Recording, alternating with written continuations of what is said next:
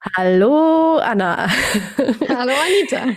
Hallo liebe Zuhörer. Heute geht es um das Thema Mental Load. Wer kennt das nicht? Tausend Dinge, die man erledigen muss. Man wünschte sich zum Beispiel die ein oder andere Mama, behaupte ich mal an der Stelle, tausend Arme zu haben, so wie diese eine Göttin, damit man alles gleichzeitig machen kann. Bürokram, Haushalt, si sich noch irgendwie selber pflegen. Aber irgendwie geht das nicht alles gleichzeitig. Und irgendwann ist man auch voll im Kopf, weil man alles nicht mehr schafft. Und es ist einfach nur, oh, ähm, ja, es ist wirklich schwierig. Wie würdest du Mental Load definieren, Anna? Mhm. Also bei Mental Load geht's geht's um die mentale Belastung oder auch die gedankliche Aufladung, die wir haben. Das heißt, es geht um eine Belastung, die dadurch entsteht, dass wir äh, Alltagsangelegenheiten ähm, organisieren. Und es ist so ein bisschen die Grenze zwischen ähm, das mental organisieren und die Aufgaben übernehmen, ist so ein bisschen schwammig. Das geht so ein bisschen ineinander über man kann jetzt nicht ganz trennscharf sagen, das gehört jetzt nur zum Mentalen und das gehört jetzt quasi zur Durchführung der Aufgabe.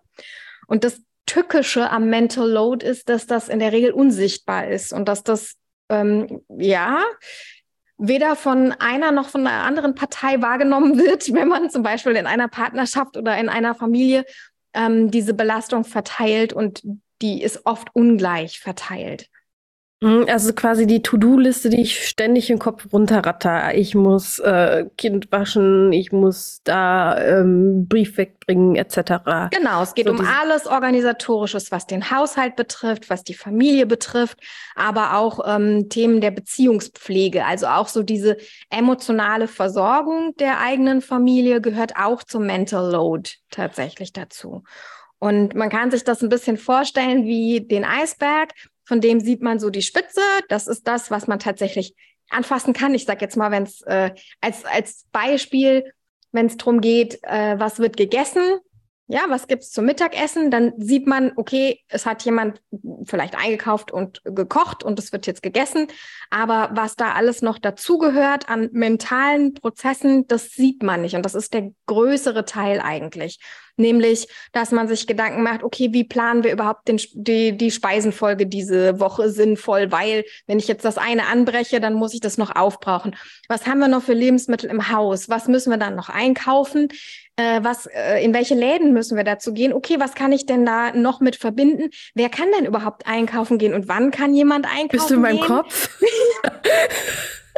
wer kann kochen? Äh, wer mag gerne was essen? Was muss ich vielleicht weglassen? Worauf muss ich achten? Wann kommen die einzelnen Personen nach Hause?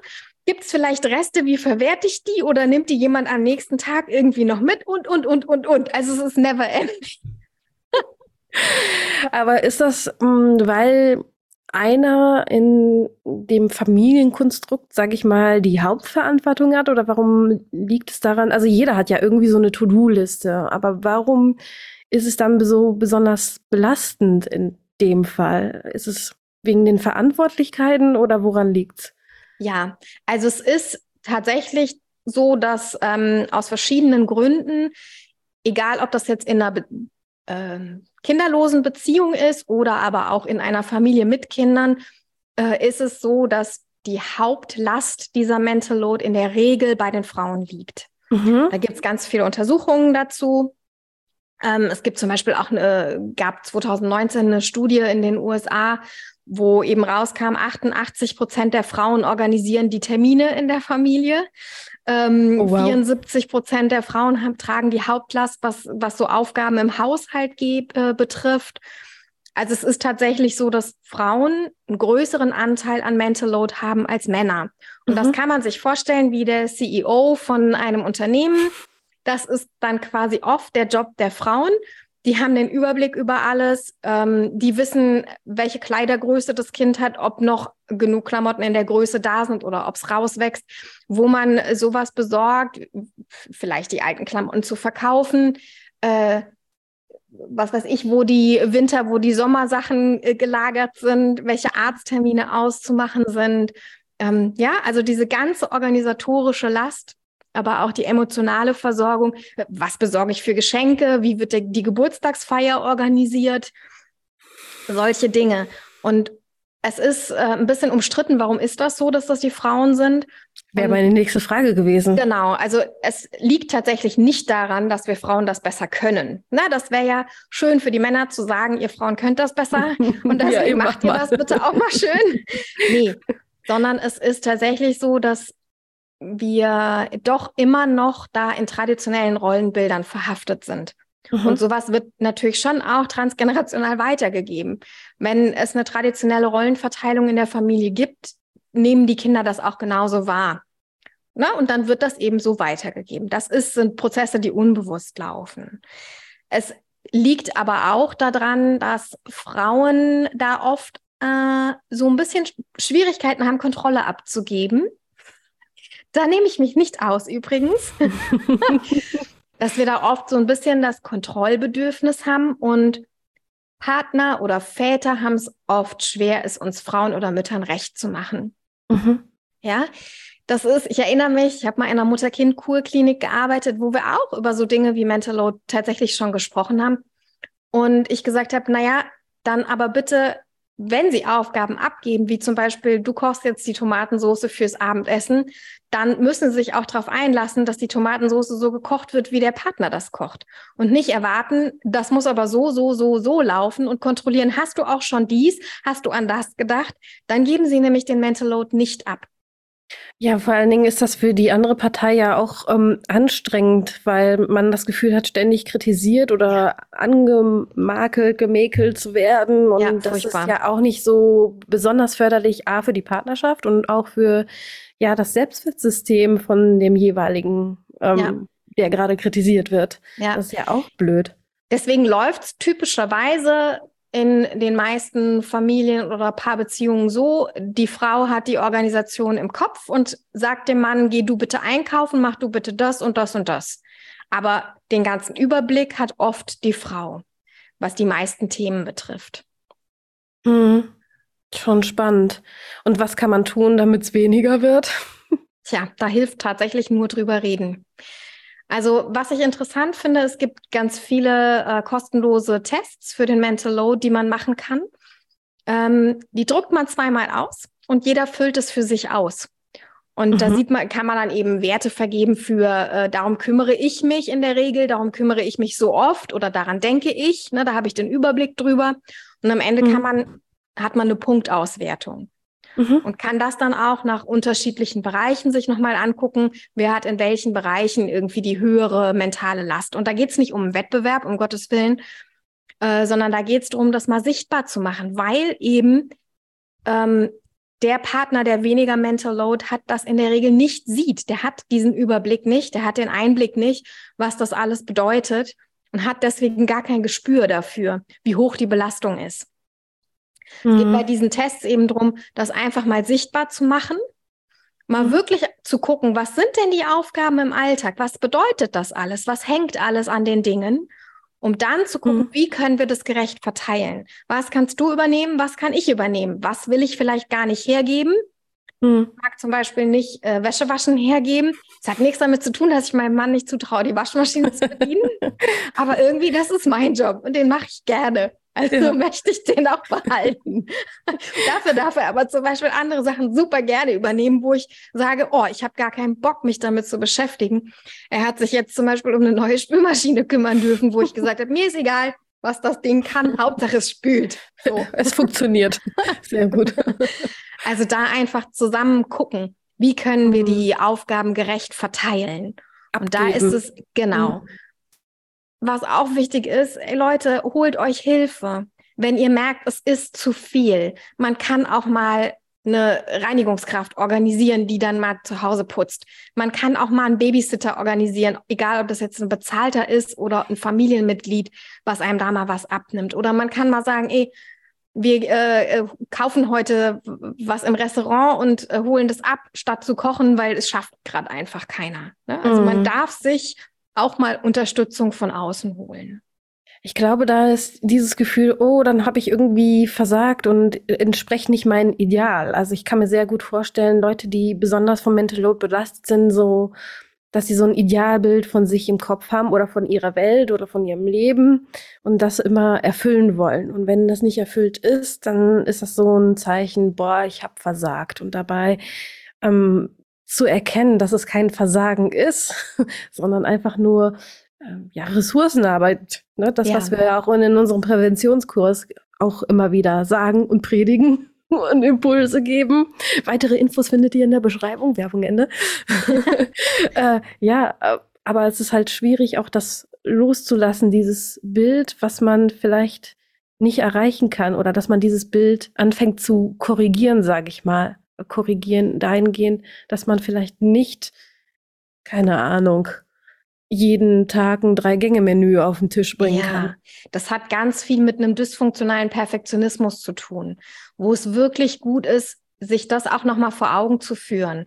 Also wo ist, wo habe ich welche Ansprüche an mich oder an, an meinen, an, an den Ablauf meines Alltags, an die Abläufe? Ne? Und wo kann ich vielleicht auch sagen, okay, also ob ich jetzt irgendwie zweimal die Woche sauge oder einmal die Woche sauge, das ist okay. So, damit kann ich leben. Ja. Mhm. Und ähm, wichtig finde ich da eben auch wirklich nochmal so nach den eigenen Bedürfnissen zu gucken und zu gucken, dass die nicht zu kurz kommen, weil es rächt sich. Ne? Mental Load bedeutet oft, dass wir nie Feierabend haben. Wir haben immer, diese To-Do-Liste ist unendlich. Die hat kein Ende. Ne? Weil es gibt immer Sachen zu organisieren. Oh ja. Deswegen hat sie kein Ende und da laufen wir einfach Gefahr, in eine totale Überlastung zu gehen und irgendwann zusammenzubrechen, wenn wir dem nicht entgegenwirken. Das heißt, wir müssen für uns sorgen lernen, weil ähm, ganz ehrlich, also dein Kind hat lieber eine entspannte, lustige Mama und ähm, äh, hat dafür vielleicht eben nicht das Drei-Gänge-Menü als eine völlig äh, gestresste, kaputte, äh, genervte Mama, mit der es am Tisch sitzt und das Drei-Gänge-Menü essen soll. aber es ist ein Drei-Gänge-Menü. Ja, supi. ja, wo ich mich auch gerade frage, diese To-Do-Liste, die wird ja immer irgendwo da sein. Du hast ja gesagt, die hat ja kein Ende. Ja. Wie kann ich mich dazu unterstützen, diese endlose To-Do-Liste, die ja immer bestehen sein wird, ein bisschen, naja, aus meinem Gedächtnis rauszubringen, weil es ist ja so wie mit dem rosa Elefanten, an den man nicht denken soll. Ja. Dann denkt man erst recht da, äh, ja. an also, den rosa Elefanten. Deswegen. Ja. Also erstens, wie gesagt, eine Aufgabenverteilung und ein, ein Delegieren von kompletten Aufgabenbereichen inklusive des Mental Loads, der dazu gehört.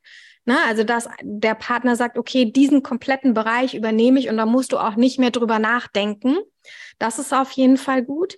Ähm, und das andere, was ich gerne mache, wenn ich merke, so mein Gedankenkarussell hört nicht mehr auf und es stresst mich.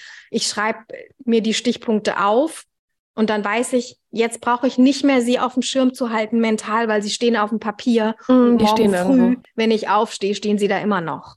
Ja. Mm.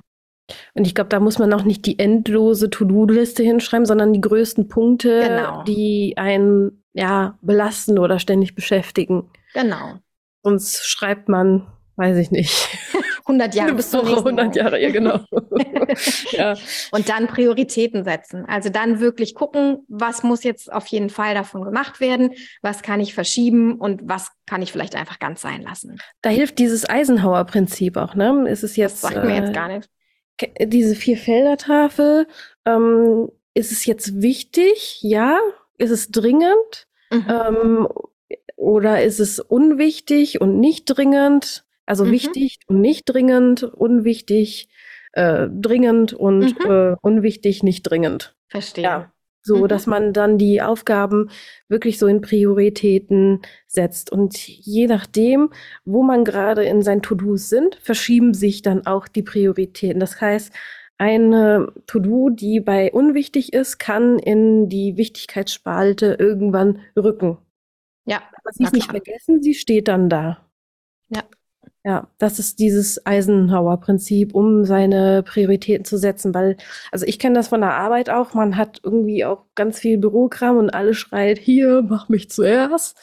Ähm, ja, und dann sortiere ich mir gerne, bevor ich dann anfange überhaupt mit dem Arbeitstag, dann meine To-Dos. Weil wenn ich die To-Dos einfach nur runterschreibe, habe ich das Gefühl, boah, ich schaffe gar nichts. Aber dann, dass man sich so die wichtigsten teilt. Und bitte nicht den kompletten Zettel voll machen, weil den kompletten Zettel wird man wahrscheinlich nicht, also meiner Erfahrung nach und Erfahrung nach von meinem Umfeld, man wird den kompletten Zettel wahrscheinlich nicht an einem Tag schaffen, vor allen Dingen, wenn es drei oder vier größere Aufgaben sind. Mhm. Wenn es mhm ein Zettel voller Mini-Aufgaben sind vielleicht, aber wenn es ein Zettel voller großer Aufgaben sind, ist es eher unwahrscheinlicher, dass man es schafft. Und dann frustriert man sich und dann geht das Gedankenkarussell noch weiter, wenn man dann das nicht geschafft hat. Kenne ich, hatte ich auch.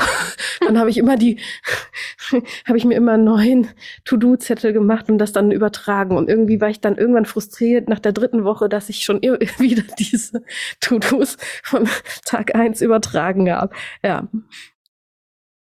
Aber ja. Ja, ja, deswegen würde ich nicht zu viele To-Dos machen. Das ist ein liebgemeinter Rat ich weiß nicht, ob du Superwoman oder Man bist und die ganze To-Do-Liste schaffst, aber wenn zumindest, wenn es große Aufgaben sind, lieber weniger große Aufgaben und die kleinen Aufgaben funktionieren vielleicht noch am Tag. Lieb gemeinter Rat.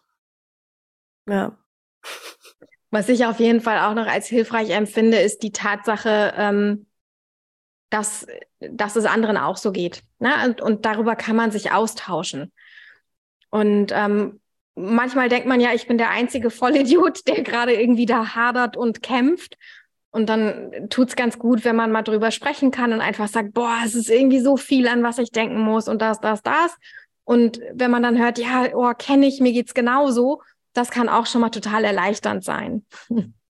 Was da die Schwierigkeit bei manchen Menschen ist, wo finde ich die Menschen, wo die nicht genervt davon sind, dass ich gerade mich beschwere oder jammer. Ne? Dass man sich wirklich die Person aussucht, wo ich das auch sein darf. Ne? Eine gute Freundin, die ich schon länger kenne, die weiß, wie sie das einzuordnen hat oder so. Ne? Also das habe ich öfters gehört von Klienten. Wo soll mhm. ich das denn lassen? Mein mhm. Thema gerade. Die ist mhm. doch genervt dann von mir und denkt, ich jammer nur. Ja. Also, dass man sich seine Stellen halt aussucht, wo, wo es geht. Genau, und in der Regel gibt's eigentlich immer jemanden, entweder aus der Familie oder einen guten Freund, eine gute Freundin, bei der man sich auch mal ausheulen darf. Und das kann man ja auch mit Ankündigung machen. Man kann ja auch sagen, du, oh, ich bräuchte gerade mal jemanden, der mir einfach mal nur zuhört. Du mhm. musst auch gar nicht die Lösung haben, aber es wird mir gut tun. Du würdest mir einfach gerade nur mal zuhören, mich in den Arm nehmen. Ja, ah, das hatte ich mit meiner Schwester auch ein paar Mal. Dann hat sie einfach angerufen, boah, ich muss das jetzt einfach mal loswerden. Und ja. dann hat sie es losge das ist sie losgeworden bei mir. Ich habe auch zugehört und dann ging es ihr auch besser. Und das ist auch in Ordnung so. Und das machen wir gegenseitig dann so. Ja. Aber klar, kann man das dann vorher ankündigen oder auch Absprachen vorher treffen, je nachdem, was die Person gerade braucht. Aber es gibt immer irgendwo in der Nähe eine Person, wo man es loswerden kann. Das stimmt. Ja, sei es eine zufällige Begegnung, ne? an der Bushaltestelle oder sonst wo, gibt es. Ja, wo ja auch, auch da. Ja, einfach mal sagen kann, boah, es ist alles viel. Einfach ins Gespräch zu kommen. So viele Gemeinsamkeiten brauchen Menschen eigentlich gar nicht im ersten Schritt, um ins Gespräch zu kommen. Ob da jetzt Freundschaft wird daraus oder nicht, ist eine andere Sache. Aber es gibt Stellen, auf jeden Fall. Ah, jetzt haben wir uns freigesprochen. Was würdest du noch ergänzen, Anna? Ja, vielleicht tatsächlich dieses, du bist nicht alleine. Ja, also wenn du manchmal das Gefühl hast, du erstickst an Aufgaben und an Organisation und an To-Do-Listen und an woran du alles denken musst, du bist damit nicht alleine und es hilft, darüber zu reden. Zum einen mit Menschen, die dir einfach nur zuhören und zum anderen aber mit den anderen Menschen, die beteiligt sind in deinem Familiensystem und die sich eben auch beteiligen können an den Dingen.